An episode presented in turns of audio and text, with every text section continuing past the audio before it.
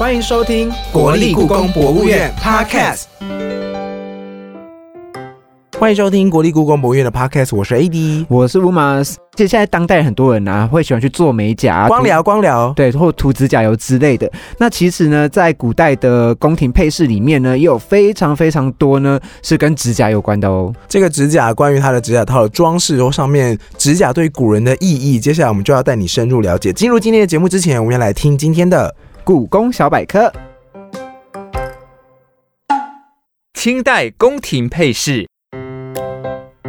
哎，小宝，我今天在一本书上看到清代的宫廷配饰，发现有好多种类哦，包括冠饰、发饰、胸饰、腰带，还有手上的串珠跟指甲套。哎，就说爱美是人的天性嘛，从古代就开始啦。我记得在这些装饰品上都会有各式各样金光闪闪的珠宝。哎，对呀，不过相较于西方珠宝，清代宫廷的珠宝以东珠最有代表性，其次是红宝石与蓝宝石。另外还有一种猫金石，因为它的神秘光芒而成为重要配角。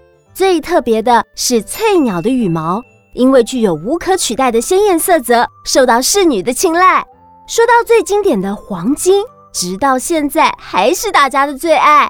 哇，古代宫廷配饰上的珠宝也太讲究了吧？这是当然的。不过宝石本身的稀有与金银不是最重要的焦点，迦南木。果核、菩提子等植物材质，因为它们特殊的香味或宗教意义有所关联，普遍被制成朝珠、手串等饰物。这也反映了当时对藏传佛教的信仰。原来如此，今天大大长知识了呢。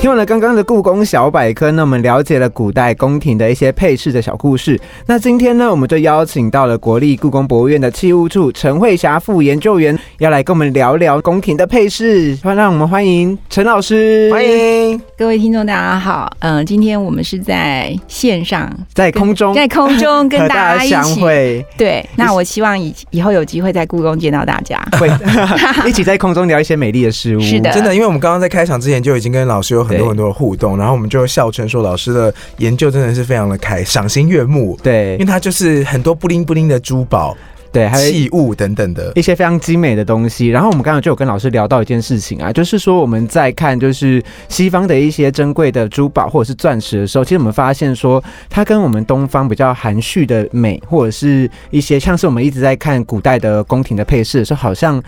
有一点点不太一样，那老师可以针对这一块跟我们聊聊吗？呃，我想对大家最熟悉的就是钻石，大家都会觉得西方最美的就是钻石。就钻石的话，就是钻石很久远，一颗永流传。是的，那嗯。其实中国人最喜欢的，大家好像很习惯的觉得是玉，但是除了玉之外，其实中国的呃首饰里面蛮重要的另外一种材质就是点翠，就是翠鸟的羽毛。那翠鸟的羽毛的视觉效果，我想跟钻石应该是不相上下。它的颜色就是有点现在蛮流行的蓝绿色啊，就是看起来很很。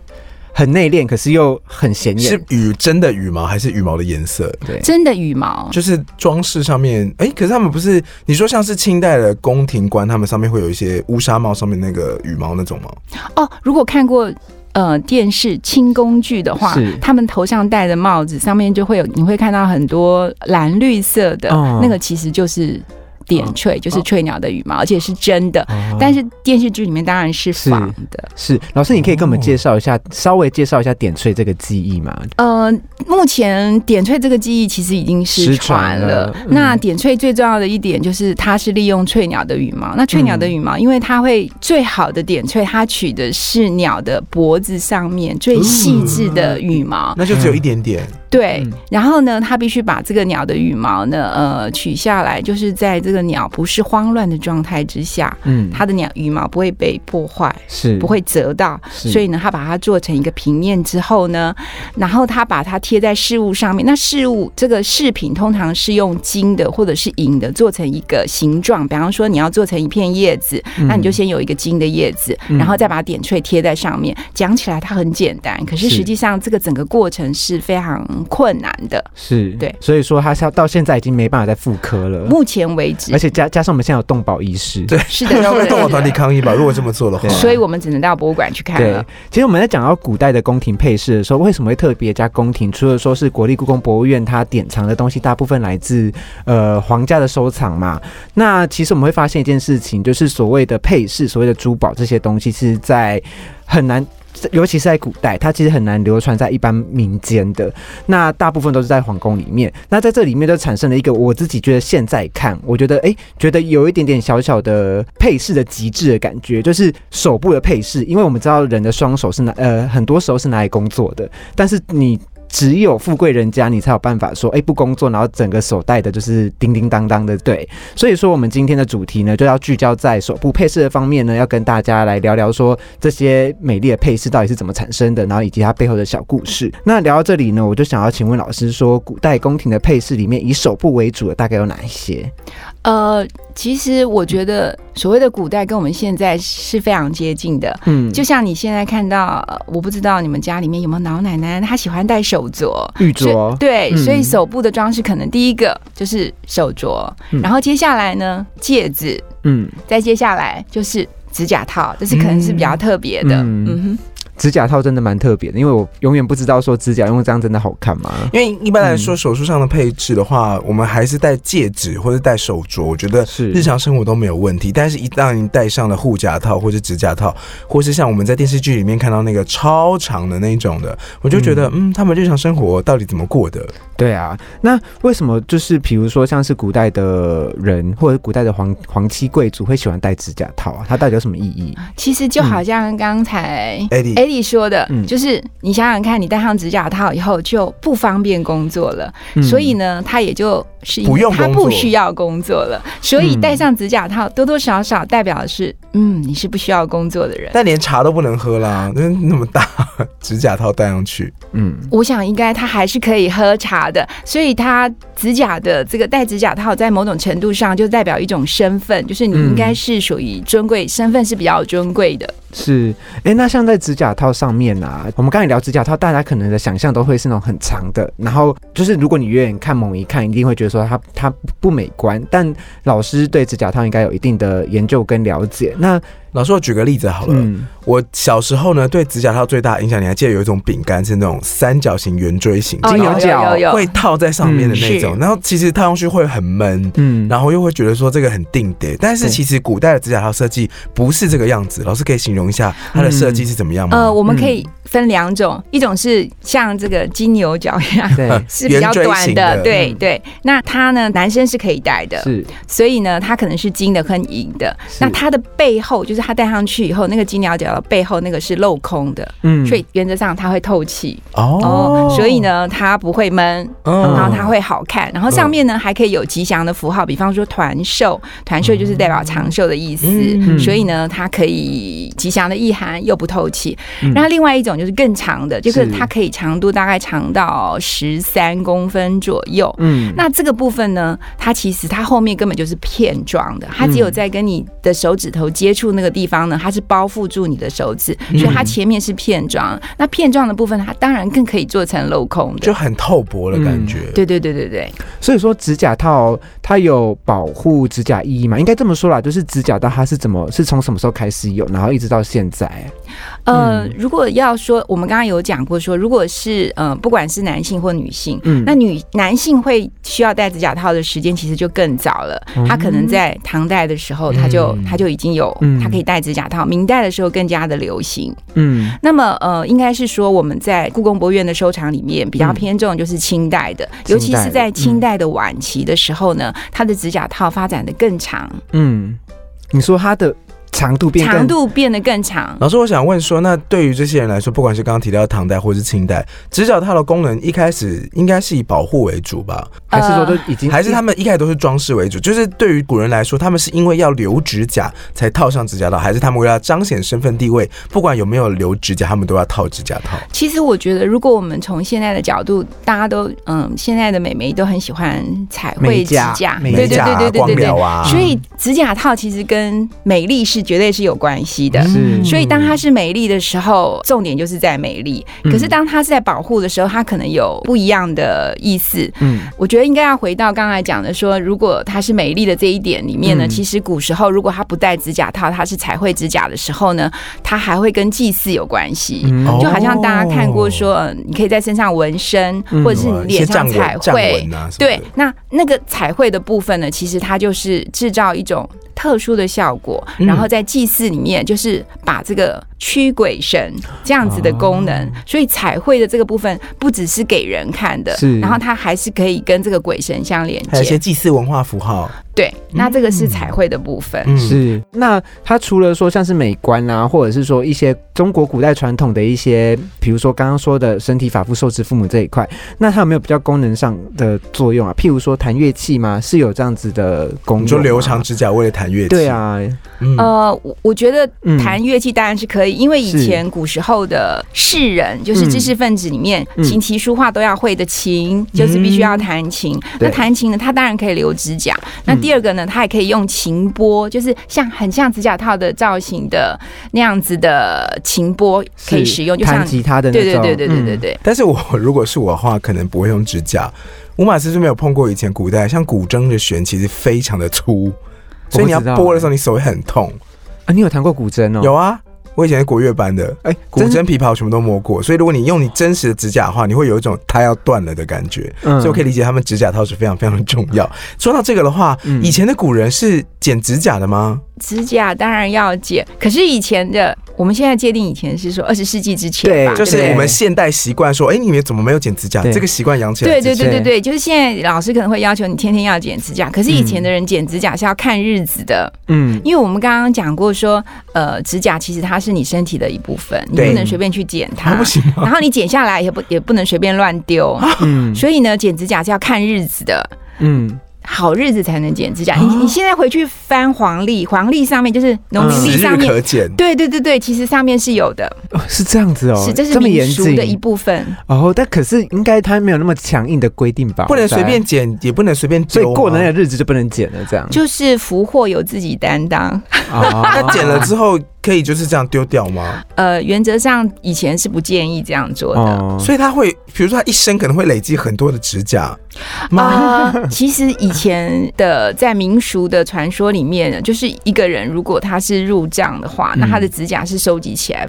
放在一起的。哦一起入关的话，指甲会放一起有一个是的，但是存钱因为因为我没看过，我我不知道，但是是有这个说法的。哦，就在古代的典籍里面都有记载到是的这件事。哎，那像指甲套这个东西，其实我们在想象啊，你可以知道说指甲套它就是直接套上去嘛。那我们刚才不是有提到美甲嘛？嗯，对，那我那这时候我就觉得说，哎，像老师刚刚在跟我们聊天的时候提到说，指甲套它其实很方便，就是说你要套你就可以套，那你要拿下来就可以拿下来。对，因为你如果大家应该都会很知道说，如果你美甲画上去，可能至少要维持一段时间。对，你除非把它清理掉，那你指甲套很方便的地方是，如果你去看故宫的展览里面，它可以有各种不同材质，它可能是金的，它可能是银的，它还可以是带妹的，或者是说它是点翠的，它是镂空的，然后上面有各种不同的图案，它可以是梅花的、竹子的、团寿的，所以你可以因应各种不同的场合呢，戴不同的指甲套，嗯。所以它只要拿下来。然后再换另外一个，就像你在穿衣服一样，换另外一个是非常方便的。可是你的美甲大概就没有办法达到这个、嗯这个方便性。就像换耳环一样吧。是的，是的，嗯，像老师刚刚有提到一件事情啊，指甲套其实并不只是女生会戴，男生也会戴。但是我们知道说，古代男生他有时候是必须要可以，人家说允文允武嘛。但他如果他在舞的时候，他手部的配件不会更换吗？或者是说，对，嗯就是我们刚刚有讲过，男生戴指甲套，它代表他比较尊贵的身份，那对他可能戴金的或者是银的，就是材质是比较贵重的。嗯它在样式上会跟女生戴的指甲套有点不一样。不一样然后嗯除此之外呢，因为清代的呃男性就更强调他在这个骑马射箭上的技艺，所以呢，他们常常喜欢戴扳指。嗯，哦，扳指它是拿来射箭用的吧？对，跟射箭是有关系。现在好像也蛮流行射箭的，他们其实就有点像是那个样子，它扳指就是套在拇指大拇指上面然后拉弦的时候让弦可以靠在对那对对对对。对对因为像现在其实还是蛮常看到男生戴大戒指在拇指头上，大拇指上面。对对对哦，就是有点像是古代男生的那种感觉吗？可以对，这么说吗？他应该是说女生会戴戒指那男生男生也会戴戒指，嗯以前的男生也戴戒指嗯，宽的。然后扳指呢，其实它就比较宽，所以它看起来就比较帅气。嗯那它的材质可以是骨头的、嗯玉的，或者是瓷的，各种不同的都有。对，哦，原来是这样子。那老师，我想要问一下，指甲套这个东西啊，我们刚才在讲说，它其实除了彰显个人地位之外啊，它是不是说它的美，比如说它的做工？或者是说，它都用什么样的？比如说用金去做，用银去做，用玉去做等等的，大概有哪一些可以跟我们大概介绍一下吗？呃，一般来说嗯，其实指甲套的从工艺制作的角度上面来说，它是非常简单的，嗯因为我们刚刚有讲过说，它其实它是片状的，嗯，是所以它只要成片就好。哦成片，就是打说成片，然后上面装饰东西，对，就是它像是刚刚讲过说那个弧形蛋卷，它是包起来的，对不对？哦，所以它就是。一片，所以它只要一片上面呢，其实它是很容易大量制作的。你可以想，它打开来其实是一个三角形，就是锥状的三角形，然后底下卷起来的时候，底下两片是包在一起的，所以它可以用，比方说你的花、你的图案，它是可以用镂空的，它可以用压模的去制作它，然后它在这个是它的胎体，然后它在表面的地方呢，它可以装饰，比方说你如果是银的，嗯。它可以在上面用金去鎏金做装饰的图案。哦。或者说呢，我们刚刚有讲过点翠，它可以在这个呃松竹梅的叶子上面加上了点缀，或者说它其实也可以在这个指甲套上面系上铃铛，嗯，所以它看起来呢就会更更有装饰性。灵巧。哎，那老师在研究的过程当中，有没有哪一位嫔妃或是太后、皇后，他们的指甲套是很特别的？应该这样讲吧，就是说。嗯，如果它是非常彰显他自己的地位，就是你戴上指甲套，刚刚刚才乌马也讲过说对，呃，这个就是除了头上的装饰之外，你竟然还要装饰到你的手，对啊。表示你这个人整个人站出来的时候，就是非常受到，就是不用做事，是就是非常，而且非常受到注意。就是假设说你是一个希望别人注意你，那表示你的身份地位是特别高的。那大家应该最熟悉的就是慈禧太后，对。对，而且慈禧太后她应该是引领风潮的，对，引领风潮哦，是的，就是大家都知道她很喜欢珍珠。嗯。所以她穿衣服常常用珍珠，那么她的那个指甲套其实流行到十九世纪的晚期的时候也是特别的长。嗯。我们刚刚有讲过说，也许男生用的是五公分或是七公分的，嗯那到了呃，也许在清代中期、十九世纪前面那段时间，它可能只有七八公分，可是到了晚期的时候，它可能有十几公分，它有十三、十四公分，哇，它一把特别尺的长度，对，而且它的那个它不是直的，它是弧形的，哦，所以看起来呢，其实是很有美感的。所以那个时候，因为慈禧太后引领风潮，很多的可能皇亲贵族都会喜欢戴这个指甲套吗？呃，对，那变成是一种流行。好像现在的英国女王，嗯，你知道英国女王现在只要她穿的衣服的颜色，都会被大家当成是一个时尚指标。哦，变成一个时尚流行色吗？哎、嗯好像有这种感觉。老师，其实啊，我们刚才一直在讲指甲套嘛，我相信很多听众朋友们一定会觉得说，指甲套它就是你人的指甲一定要长得跟指甲套一样长，你才可以戴它，对吧？就是其实我一开始对指甲套感觉是这样，但是真的是这样吗？呃，嗯我们也讲过一件事情，其实嗯指甲套有它的方便性，就是你不需要把指甲留那么长嘛。是啊，那你想，你今天不能剪，因为你剪指甲还要看日子嘛。嗯，对，所以你得找个时间，有的时候可以剪，有的时候不能剪。嗯但是呢，你不管你剪不剪指甲，你的指甲是长或是短，你都可以戴上指甲套。嗯所以基本上来说，它有它的，就是它是非常方便的。嗯，就是说它其实并不一定要有留留指甲，对设它计的时候就考量到这一点了。你说他设计的时候，嗯。而且老师有说，就是指甲套是镂空的，对，所以说它其实呃，比如说我们今天是用银的或是金的指甲套，它是戴起来它其实是不会很重的，，对对对对，它是很轻的这样子，是是是，但我觉得嗯还有一件事情，可能可以注意一下。其实清代的他们留指甲呢，他们穿的嗯。衣服呢，其实是袖子是比较宽的，嗯就是它的袖子并不像我们现在的袖子是贴着你的手，对。因为你很嗯。宽，然后呢，所以第一个你的手镯会露出来，然后你的手指头伸出来的时候呢，是有某一个姿势的，嗯。就是你的袖子会是我知道，但是老师刚，我刚本来想要接一个很失礼，我刚想说，因为袖子很宽，所以里面可以藏暗器，哦，那我们还要讲一件事情，你知道真的有吗？清代的时候，他们妇女的袖子呢，他们是很多层的，它不是一层，就是嗯他要他们觉得那个美感是你这个是很多层的袖子哦露，出来，很多层，然后手又瘦瘦细细的，对对对对然后如果还有首饰的话，就很漂亮。对，哦所以那个是一个就是。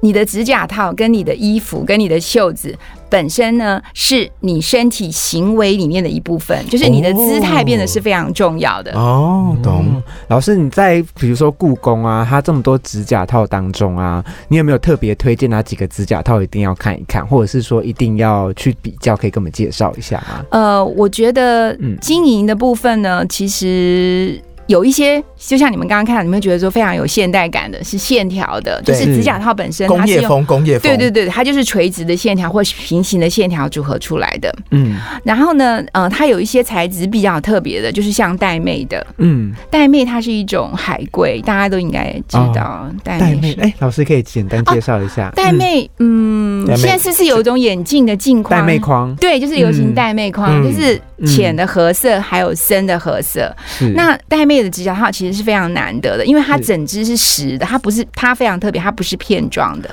它整个是实的，然后是。圈起来的，对对对对对对对对对，嗯所以那个玳瑁是非常特别的。哦，所以说玳瑁的就是跟其他用金银或者是其他材质打造出来的指甲套是完全不一样。对对对对对，那我们在老师刚好提到说，清朝的时候，像慈禧太后就有戴那个指甲套嘛。不过在清朝的时候，其实陆陆续续就有受到西方风气的影响。那除了那个点翠的装饰啊，或是我们一些玉镯装饰，受到西方影响的话，那那个时候的中国有什么样新的元素在这些装饰上面吗？呃，我想刚才我们一开始也提到说，其实钻石就是大家嗯。最、最最最直接会联想到说这是跟西方的关联嘛。嗯对。那呃，我们刚刚有提到说戒指，是。那我们其实，在那个在我们这次的展览里面有一个是钻石的戒指的表，钻石的戒指的表。对，老师可以有点复杂。对，老师可以就是给我们形容一下吗？第一个嗯。它是一个戒指。OK，然后呢，第二个它上面是有表的，是。是是 OK，所以它的它的尺寸大概是戒戒指的指大小。的大概是两公，戒指当然是可以套在你的手上，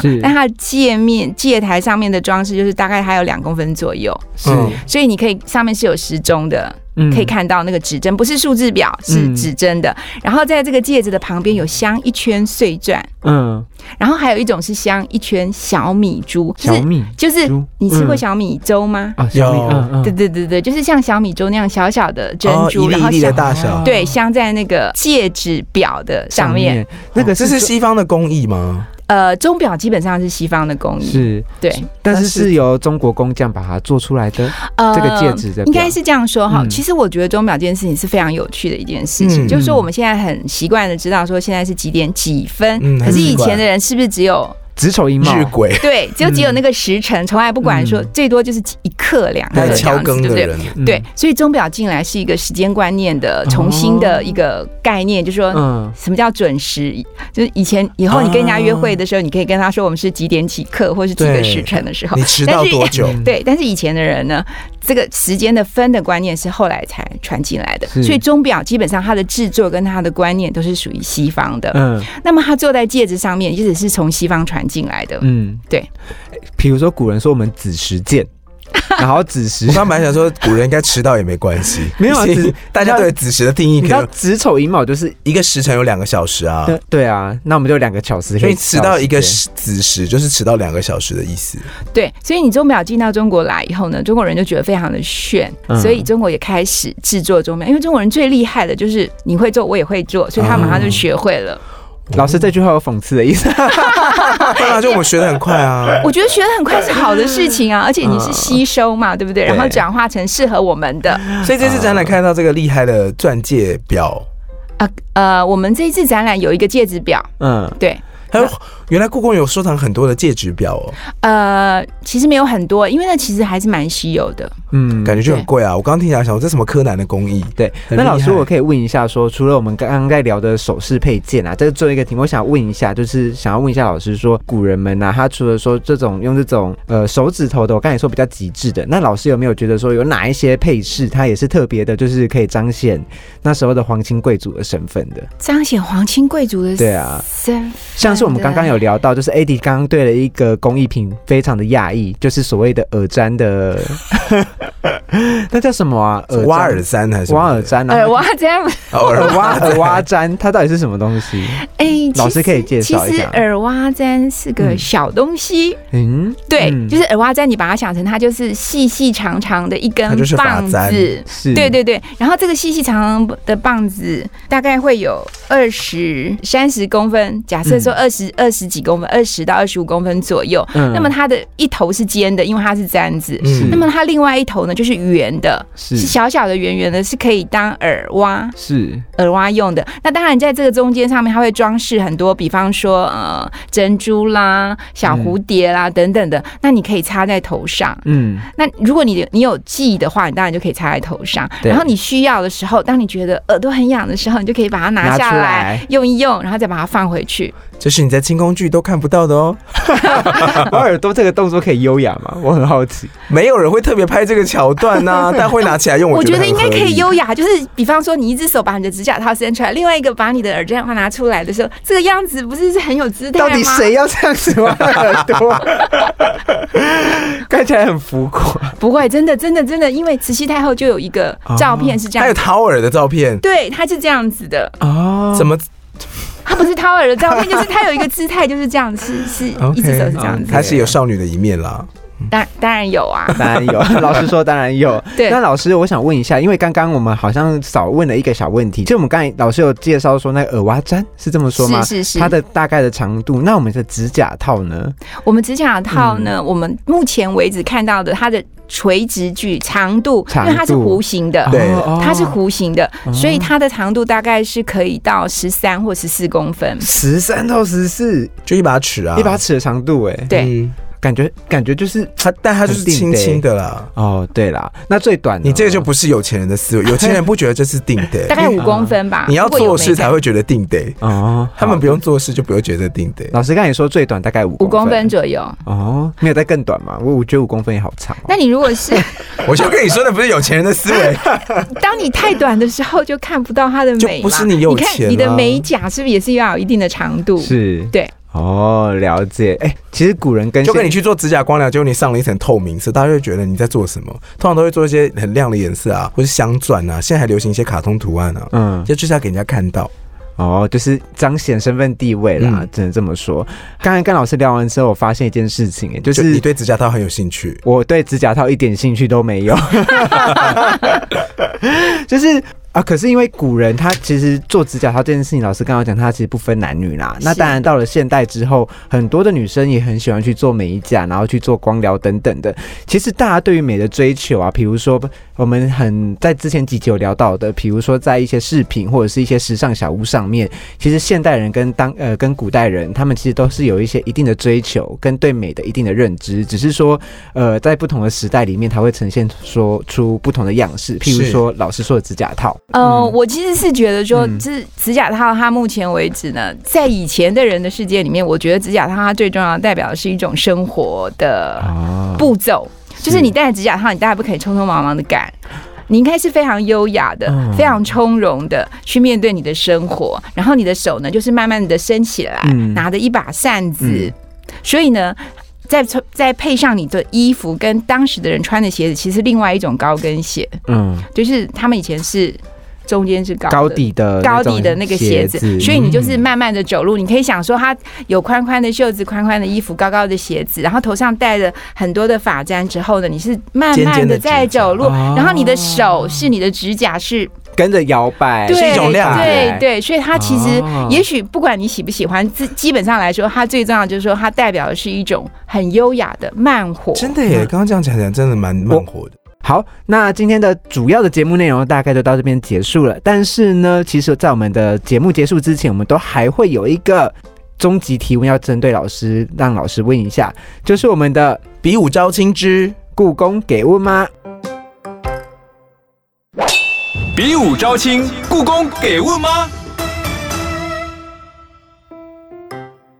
那我们今天的比武招亲之故宫给问吗？老师不用紧张，这个问题是非常非常简单的问题，就是说，比如说好了啦，我们刚才在聊指甲套嘛，那在众多的指甲套当中，老师有没有比较喜欢哪一个指甲套？我觉得这个问题很难，你知道，因为为什么呢？我们虽然有很多指甲套，有很多的指甲，我们还有手表，还有钟表，可是我们都不能拿来自己用嘛。用，而且我们连试都摸都摸不到吗？怎么可能？所以我们只能完全是凭想象。嗯，对。那我自己会觉得说，嗯，我可能最喜欢的是那个有一个呢，它是镂空的，目前在展览，上面有点翠小花，然后还有很多的珍珠，然后它下面还有两个小铃铛。嗯，我觉得那个指甲套的本身呢，它已经更优雅，就是说，你你觉得指甲套很长，是弧形，看起来有点锐利的感觉。可是呢，它就是有一些铃铛以后呢，就把它的锐利就画的呢更为可爱了一点。所以呢，我如果你去展厅，你可能会会发现。哦，对，而且我们刚刚在在看一些就是关于指甲套的图录的时候，还发现有些指甲套它是有。坠饰在上面，是是是是，就是所谓的坠饰，就是说它指甲它不只是一根长长的，它在指甲套的边缘还会垂一些东西，那看起来非常的细致，就小流苏这样。对对对对，好啦，那我们今天节目呢到这边呢就要告一段落了。那我们在这边呢，谢谢我们的老陈老师，谢谢老师，谢谢老师。喜欢今天的节目，也不要忘了到国立故宫博物院的 Apple Podcast 上面留言、评分、按赞、分享。其他收听管道还有 Spotify、KKBox、Sound On 等，都可以在上面听到我们的国立故宫博物院 Podcast 哦。好，跟我们互动的话，脸书。粉丝专业或者是 IG 都可以帮忙按赞。好，那今天节目就这边告一段落了，谢谢大家今天的收听，拜拜，拜拜，拜拜。